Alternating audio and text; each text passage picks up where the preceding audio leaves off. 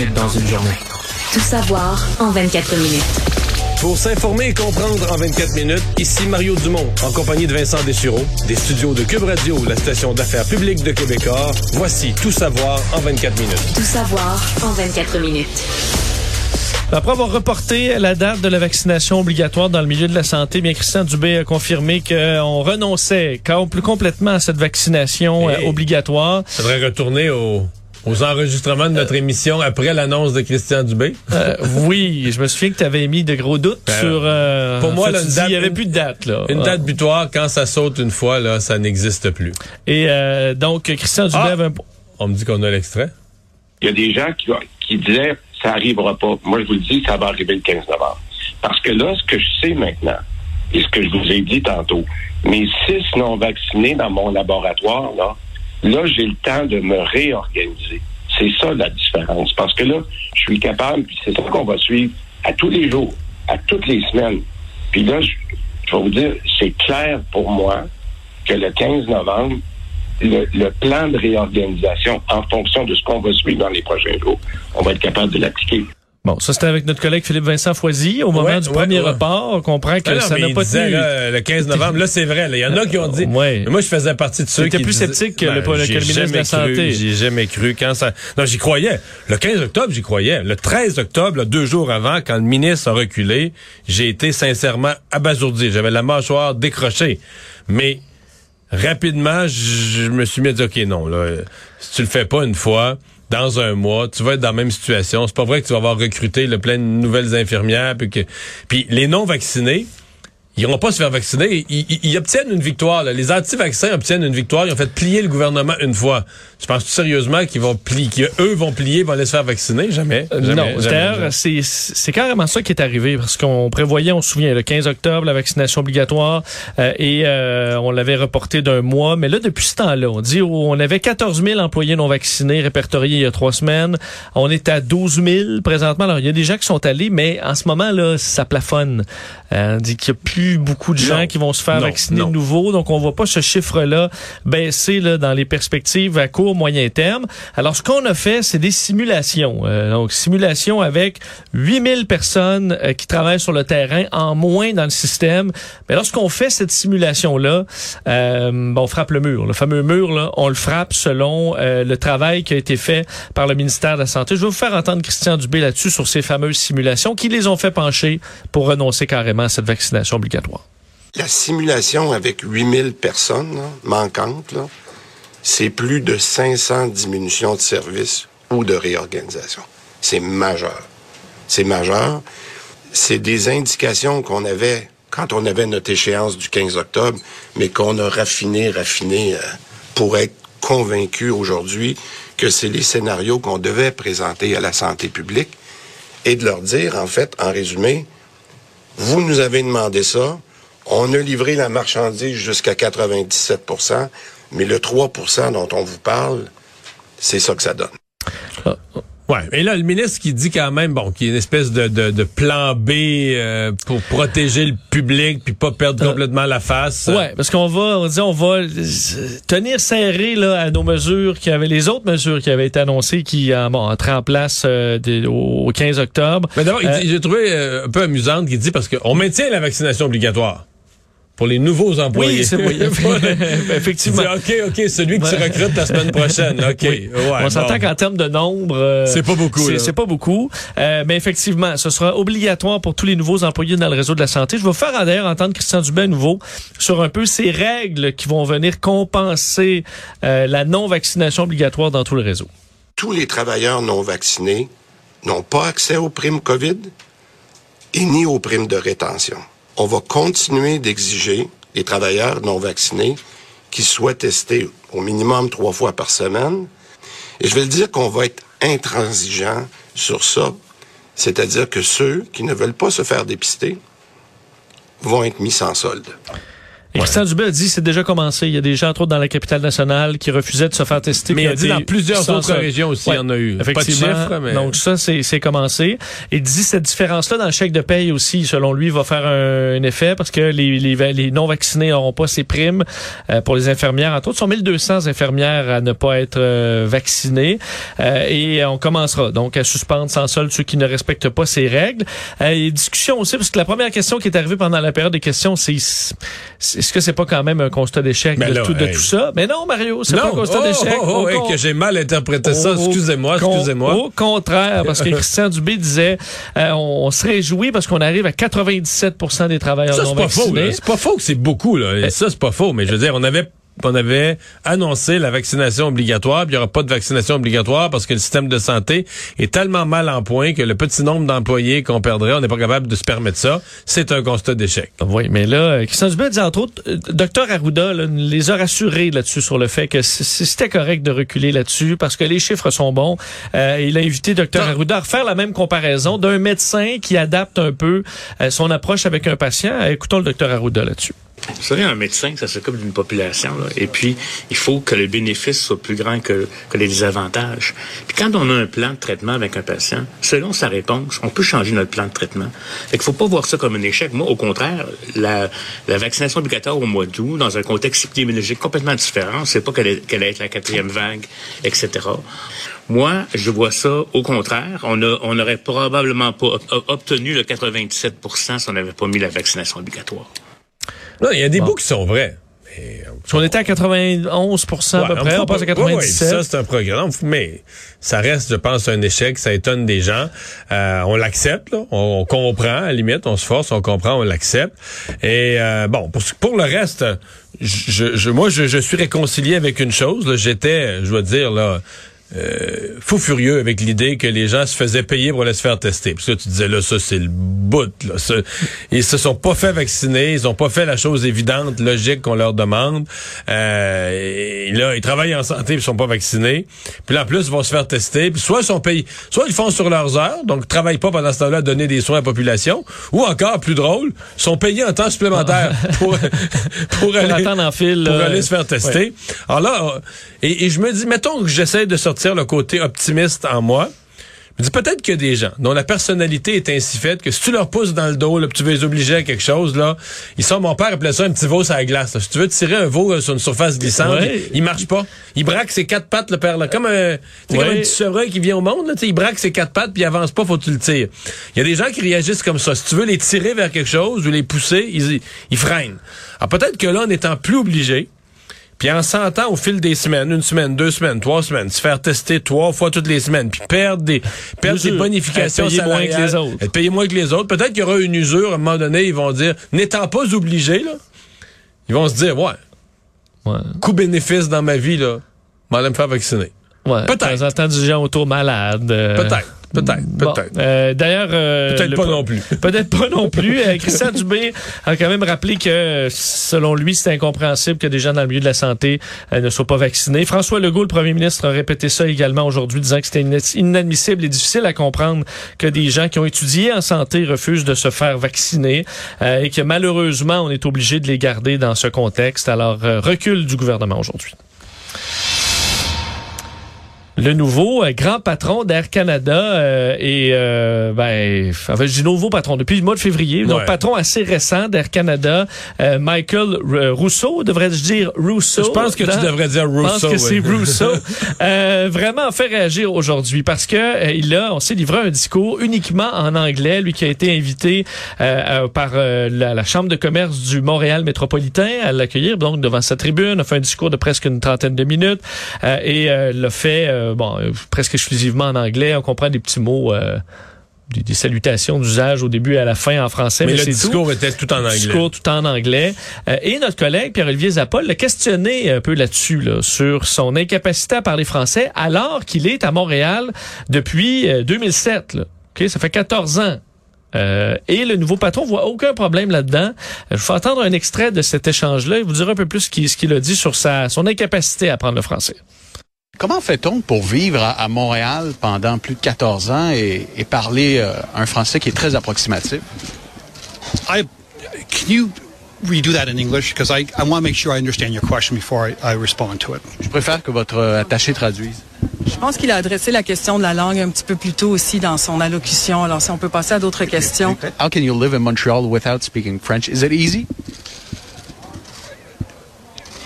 I've been able to live in Montreal without speaking French. Um, and I think that's a testament to the city of Montreal uh, as Merci well. beaucoup. On va passer à d'autres questions, s'il vous plaît. Bon, on attend son attaché qui euh, Ah, c'est assez. abort. abort, on va arrêter. Euh, Parce que Son dire- attaché qui voit l'édifice s'écrouler, là. Euh, Oui, parce que Michael Rousseau dit euh, qu'il n'a pas, qu'il pendant 14 ans, il a habité à Montréal sans jamais avoir besoin d'apprendre le français. Il dit, it's a testament for Montreal. C'est quasiment une, une belle chose, un fait, là, euh, une réalité de la ville en ce moment qu'on peut vivre en anglais. Mais il se rend pas compte que c'est ça, c'est deux insultes. C'est pas une, mais c'est deux insultes. C'est de dire, ben regarde, moi j'apprends pas le français, je m'en fous. Puis deux, de dire, ben votre ville là, euh, Montréal, c'est pas vrai, là, c'est plus, plus français. Là. Moi j'ai vécu 14 ans ici, puis puis quelque part on le sait parce que c'est une des choses que je dénonce. Puis quand j'appuie la loi 96 du gouvernement, puis je dis qu'il devrait aller encore plus loin, c'est parce que je, je- moi-même je dis ça tout le temps, mais moi je dis ça à la défense d'une d'une gestion du, du Oui. français plus agressive là parce que je me dis le français est en train de glisser il y a des gens on peut vivre à Montréal sans dire un mot français jamais puis pas s'en rendre compte Toi, tu le dis comme un fait troublant, là, Oui. pas comme un. Alors que lui, c'est- là. merveilleux. On peut vivre en anglais, y a pas de problème. c'est merveilleux Et il a dit aussi d'ailleurs qu'il n'avait pas le temps. Si vous voyez mon horaire, ma priorité est de relancer Air Canada. Alors, euh, ben, pas de français pour Monsieur Rousseau. Est-ce que c'est parce que c'est pas n'importe quelle compagnie Air Canada. Euh, Air Canada a un mandat bilingue qui est déjà d'ailleurs difficilement servi Oui. dans les avions. Alors, on s'entend que ça risque pas de s'améliorer avec un tel euh, grand patron. et ça va remonter au niveau euh, politique ben déjà il y a le ministre Simon Jolin Barrette qui euh, bon euh, s'est exprimé pour l'instant sur Twitter ça veut pas dire qu'il y aura pas d'autres interventions officielles plus tard là, mais- Ouais, il a écrit euh, donc le grand patron d'Air Canada exprime tout ce que nous dev- tout ce que nous avons rejeté il y a des décennies, le mépris pour notre langue et notre culture chez nous au Québec. Ses propos sont indignes des fonctions qu'il occupe. Euh, alors euh, il avait d'ailleurs déjà écrit un message euh, hier concernant euh, le, le discours euh, de Michael Rousseau disant Air Canada et sa direction doivent faire mieux. C'est une marque de respect de s'adresser à la communauté d'affaires de Montréal, métropole francophone du Québec dans la langue officielle et commune le français. Alors c'est son deuxième message en deux jours concernant Air Canada. Alors ça risque de remonter pas mal euh, au fédéral. Est-ce qu'il peut, est-ce que c'est tenable cette position Ben, parce que c'est les fédéraux qu'on a hâte d'entendre. Parce que c'est une responsabilité fédérale. Le bilinguisme Air Canada est une responsabilité fédérale. Donc, euh, j'ai hâte de voir Justin Trudeau. La nouvelle ministre, là, Ginette Petitpas-Taylor, qui a été nommée aux langues officielles, puis on s'est demandé, ouais, est-ce qu'elle va être aussi forte que Mélanie Joly? Qu'est-ce qu'elle va dire, elle, de ça? Qu'est-ce qu'elle va, qu'est-ce qu'elle va répondre de ça? Euh, On s'entend que dans le Canada anglais, euh, cette nouvelle-là les ébranle zéro. Là. Mais c'est qu'ils Ils vont dire, ça normal. Ils vont dire qu'on fait un plat au Québec, on fait Ouais, un plat avec rien pour écœurer un bon monsieur, là. C'est ça qui va, c'est va se dire. Mais il reste que le gouvernement fédéral, le gouvernement Trudeau, a pris quand même des positions en matière de défense du français, en matière de, de loi sur les langues, les langues officielles. Qui, comment tu peux euh, réformer avec crédibilité la loi sur les langues officielles? Si tu dis ah ben c'est parfait, là, il n'y a pas de problème avec ce que M. Rousseau a fait. Donc c'est parce que ce qu'il a fait, c'est c'est plus qu'un affront. Puis c'est drôle en voyant les images, je voyais le parterre avec quand même beaucoup de monde la chambre de commerce du Royal métropolitain. Tu voyais le parterre de gens, là, puis à la chambre de commerce, il y a des anglophones, il y a des allophones, mais c'est une majorité francophone. Mais tu dis, puis ils parlent tous anglais. Là. Ils ont tous que des gens qui sont dans le monde des affaires, une chambre de commerce, ils ont tous compris le discours. C'est pas la question, mais c'est un affront. Là. Pas d'effort, pas d'intérêt, euh, pas de réaction à la controverse sur la langue. Il euh, la comprend même pas. Là. Il saisit pas la sensibilité, donc il est très loin. là. Ouais, ça, ça veut dire qu'ils ont aussi pas tout à fait dit la vérité quand ils ont dit qu'ils parlaient un français fonctionnel. là. Parce que, par exemple, Pierre-Olivier Zappa, qui est presque, un- qui est un cours de diction ambulant, là, qui parle un français là, impeccable. La question qu'il lui posait dans l'extrait qu'on a entendu tout à l'heure, il parlait lentement. Oui, c'est une question simple. Question simple sur un sujet Il simple. pas, il parle, non, non, non. Il parle lentement et franc. Il parle un français franc, clair, international. Parce qu'en espagnol, je parle pas espagnol, je l'aurais compris. Ben oui. Olivier qui me Ben me oui. pose la Ben question. oui, ben oui, ben oui. Euh, Enfin. c'est- Bon, euh, c'est assez, assez particulier, effectivement. Euh, alors voilà, on verra si les- on attend les réactions du fédéral. Tout savoir en 24 minutes. Revenons au municipal maintenant, parce que Denis Coderre a répondu et dévoilé finalement sa liste de clients et ses revenus. faut dire qu'il était sur la sellette depuis quelques jours, euh, le bon l'ancien maire Coderre, candidat à la mairie, euh, où on lui demandait euh, bon des données sur ses, ses finances, en fait ses revenus et sa liste de clients depuis la fin de semaine. lui qui se défendait de ne pas pouvoir dévoiler sa liste en raison de ben, d'entente de confidentialité. Quoique certains avec qui il a travaillé disaient que non, il n'y avait pas d'entente de confidentialité confidentialité. D'ailleurs, après vérification euh, de Denis Coderre auprès de ses clients, il a publié finalement aujourd'hui euh, un message sur Facebook avec ses, euh, ben, à la fois ses clients et ses revenus pour 2020. Alors les clients, il y a quand même plusieurs que c'est pas des surprises là.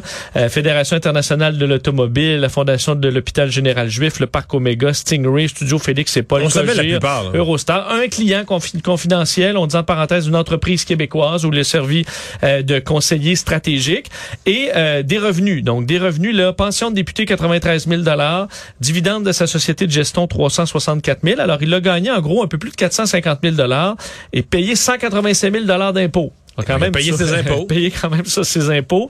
Et écrit sur euh, les réseaux sociaux là, bon, avec les informations qui étaient accompagnées. Depuis le début de cette campagne, Projet Montréal tente d'entacher mon intégrité afin de distraire les électeurs des véritables enjeux. Euh, ces derniers jours, il y a un mot qui est pas qui est pas réussi là-dedans. C'est tente. Tente. Oui, bon. Ben... Parce que Projet Montréal ne tente pas.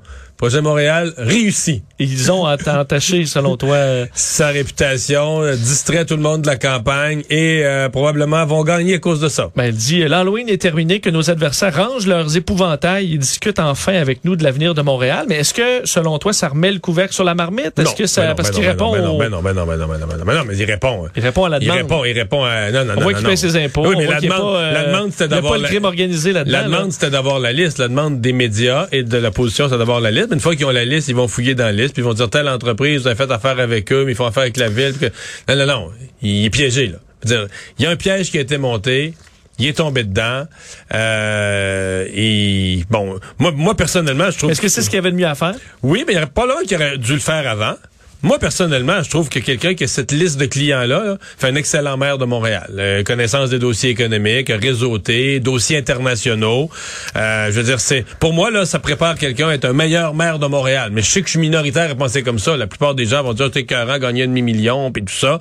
Et de toute façon, sa dernière semaine de campagne au complet est gâchée. On sait ce que ça veut dire pour un candidat. Tu on était né à nez dans une course aussi serrée. Dans une euh. course où on était né à nez la semaine passée, là, ta dernière semaine de campagne est complètement gâchée. Euh, ben là, veut dire 1 et 1 égale 2. Donc, euh, la bonne nouvelle pour lui, c'est qu'il va pouvoir gagner encore un demi-million l'année prochaine. Ça, pour le reste, il doit être, il doit être euh, choqué, révolté. A-t-il a-t-il mal géré la situation? Peut-être qu'il aurait dû voir venir ça, que la façon dont il avait gagné sa vie au cours allait revenir euh, soulever des questions. En même temps, il fallait bien qu'il gagne sa vie. Si, les, électeurs ne voulaient pas que Denis Coderre soit consultant pendant quatre ans, il y avait rien qu'à voter pour lui comme maire la dernière fois. Une fois qu'il n'est pas élu, il vaut bien qu'il ait gagné. Oui, il utilise ses compétences. Euh. Puis en même temps, l'autre message que ça passe, c'est ben. Euh, vous le voyez, il n'y a pas besoin. Maire, là, ça y tente vraiment, il n'y a pas besoin de ça. Là. Il va couper son salaire en deux et demi, en trois. Il n'y a pas besoin de ça, être maire dans la vie. Il n'a pas besoin de ça. Il le fait parce qu'il aime ça, il veut servir et tout ça. on se souvient que Donald Trump, quand on avait après un peu, il payait à peu, près aucun impôt. Euh, tu vois, tous les échappatoires, là, à 185 000 d'impôt. Euh, ça part. Je pense que là-dessus, ça c'est confirmé. Revenons sur ces tristes événements. Euh, Martin Carpentier, le décès euh, de, de, bon de deux euh, deux filles Carpentier d'un drame qui avait secoué le Québec tout entier. Ben aujourd'hui, la coroner Sophie Régnière présentait les conclusions de son enquête, dont on avait quand même eu le rapport rendu public il y a à peu près une semaine. Donc publication de, de de ces conclusions sur particulièrement l'enquête de la sûreté du Québec, le déclenchement de l'alerte Amber, qui a pris trop de temps avant d'être déclenché selon la coroner. Clairement, et, tout ça provient au départ d'une divergence euh, de, de, ce qui est considéré comme le moment du décès euh, de Nora et Romy Carpentier. Euh, les policiers, la Sûreté du Québec, après la découverte des corps, avaient dit ils ont été tués là, au matin du 9 juillet. le drame était joué, c'est les, les, mots qui avaient été utilisés par la Sûreté du Québec. Or, la coroner, après analyse, faut dire, de plus de documents, parce qu'on a quand même du, du temps, là, eux, c'était au, au, lendemain de la découverte des, des corps,